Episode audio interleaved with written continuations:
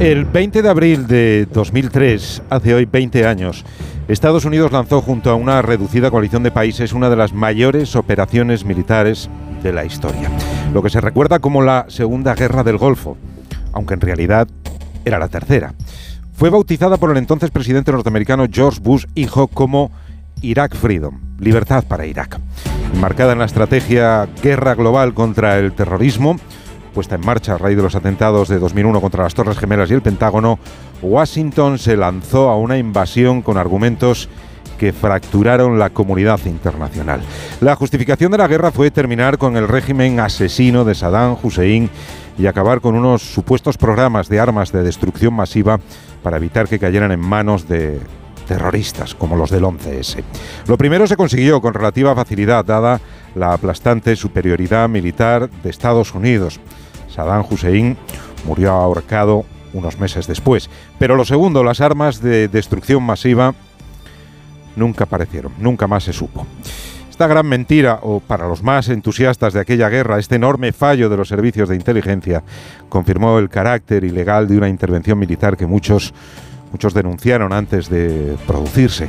Seguro que todos ustedes se acuerdan del no a la guerra. Si a esto sumamos la desastrosa gestión de lo que luego fue la ocupación, la implosión de Irak en una sangrienta guerra civil o varias al mismo tiempo y el resurgimiento del terrorismo personificado en Estado Islámico, la conclusión inevitable es que aquella aventura militar fue un absoluto error con terribles consecuencias, especialmente para los iraquíes. España tuvo en todo aquel desastre un papel importante. Aunque no formamos parte de la coalición militar que ejecutó la invasión, el gobierno de José María Aznar formó parte del núcleo duro que apoyó a Bush. Para la historia ha quedado la imborrable foto de las Azores con el entonces presidente español junto al mandatario norteamericano, el primer ministro británico Tony Blair y el portugués Durao Barroso. Hoy queremos repasar lo que ocurrió hace 20 años y sus consecuencias. Empezamos por refrescar lo que ocurrió entonces con Asunción Salvador. Así empezó hace 20 años la segunda invasión a Irak, de nuevo obra de una coalición internacional con 40 países esta vez, de nuevo encabezada por Estados Unidos con una vieja justificación. El régimen iraquí tiene armas de destrucción masiva. ¿Eso usted está seguro? Puede estar usted seguro y pueden estar seguros todas las personas que nos ven que les estoy diciendo la verdad. España, Reino Unido y Portugal se involucraron, entre otros países europeos, aunque no Francia ni Alemania. La guerra había dividido a Europa y a sus sociedades, a la española también. Un llamamiento a la movilización contra la participación del Estado español en esta guerra, que es rechazada abrumadoramente.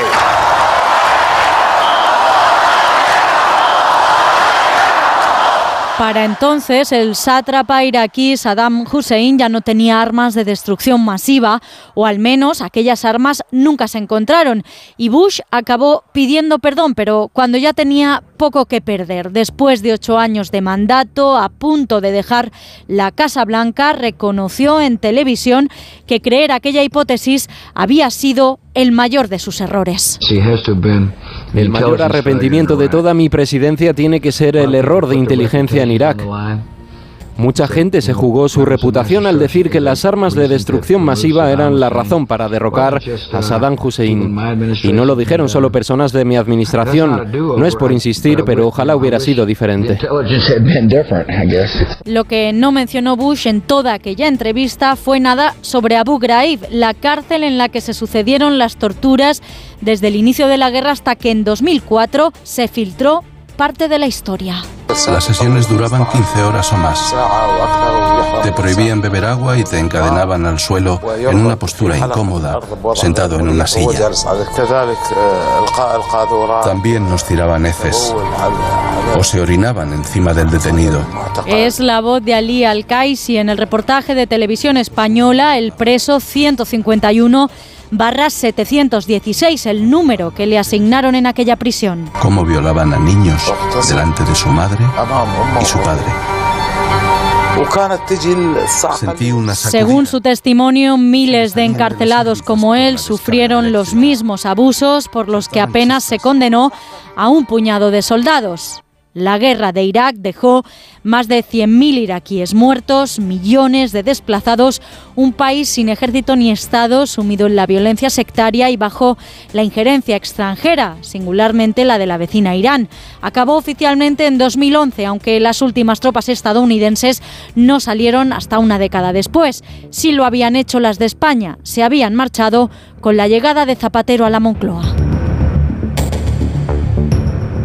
Pedro Rodríguez, profesor de Relaciones Internacionales de la Universidad de Comillas y experto internacional de La Brújula. Buenas tardes. Muy buenas tardes. Hola, Pedro. Ah, ahora repasamos los errores de aquella invasión, pero deja que te pregunte antes, con la perspectiva que dan 20 años, ¿sirvió para algo aquella invasión? ¿Alguna lectura positiva se puede sacar hoy?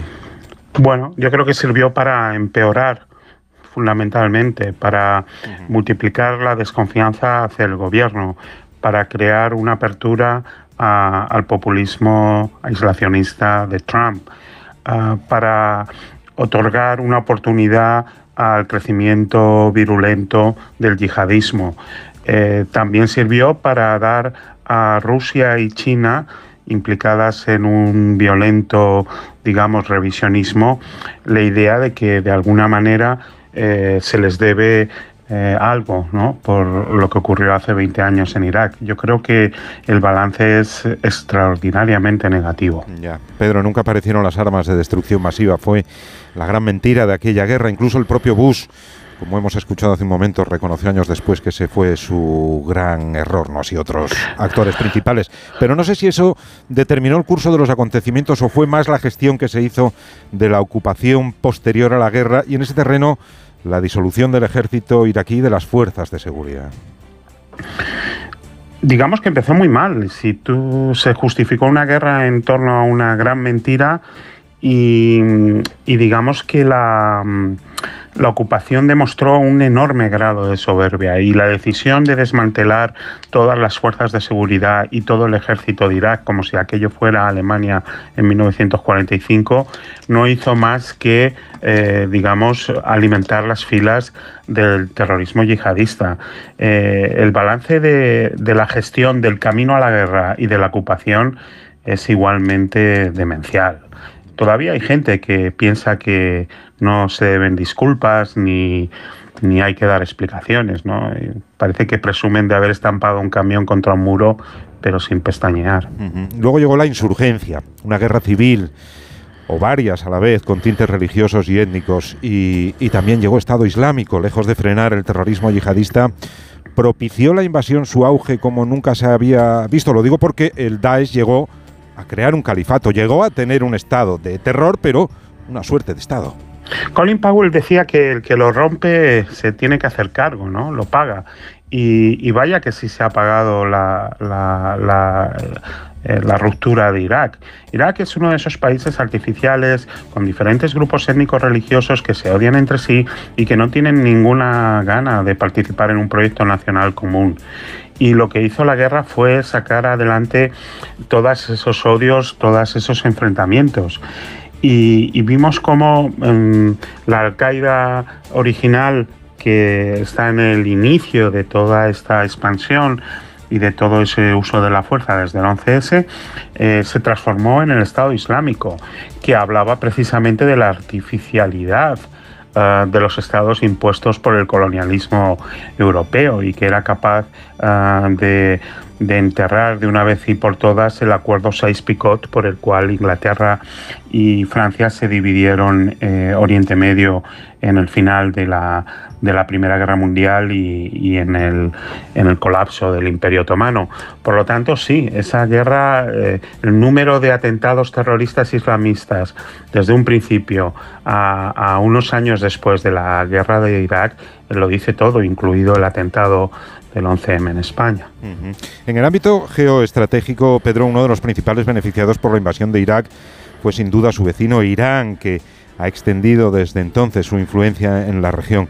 Fue un, miscalculation, eh, un efecto indeseado, no supieron calibrar verdaderamente lo que podía ocurrir con el chiismo. Yo creo que mm, en el caso de Irán eh, Irak siempre había actuado, o eh, por lo menos el Irak de Saddam Hussein siempre había eh, actuado como contrapoder. Al quedarse ese vacío, al considerarse que la utilidad de Saddam Hussein había sido agotada y, que era mucho más prioritario su supuesta relación con el terrorismo y con las armas de destrucción masiva, pues eh, ya sabemos que en relaciones internacionales eh, el espacio tiende a ocuparse.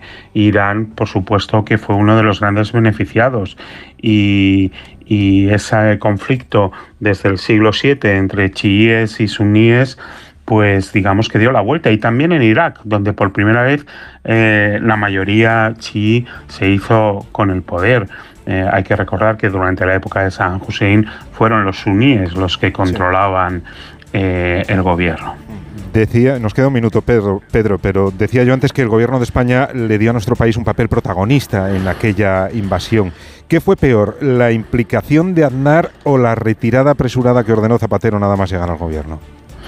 Bueno, ¿qué fue lo peor de, aquello? Yo creo que lo peor fue intentar aprovechar la desesperación de Estados Unidos para aumentar nuestro perfil internacional. Para mí eso fue eh, lo peor. Eh, Estados Unidos no contó con el consenso de la comunidad internacional, como así ocurrió en la, invasión de Afganistán, y, ahí alguien hizo un cálculo de que era el momento de, de no ser, de aproximarse a las primeras ligas de la política internacional.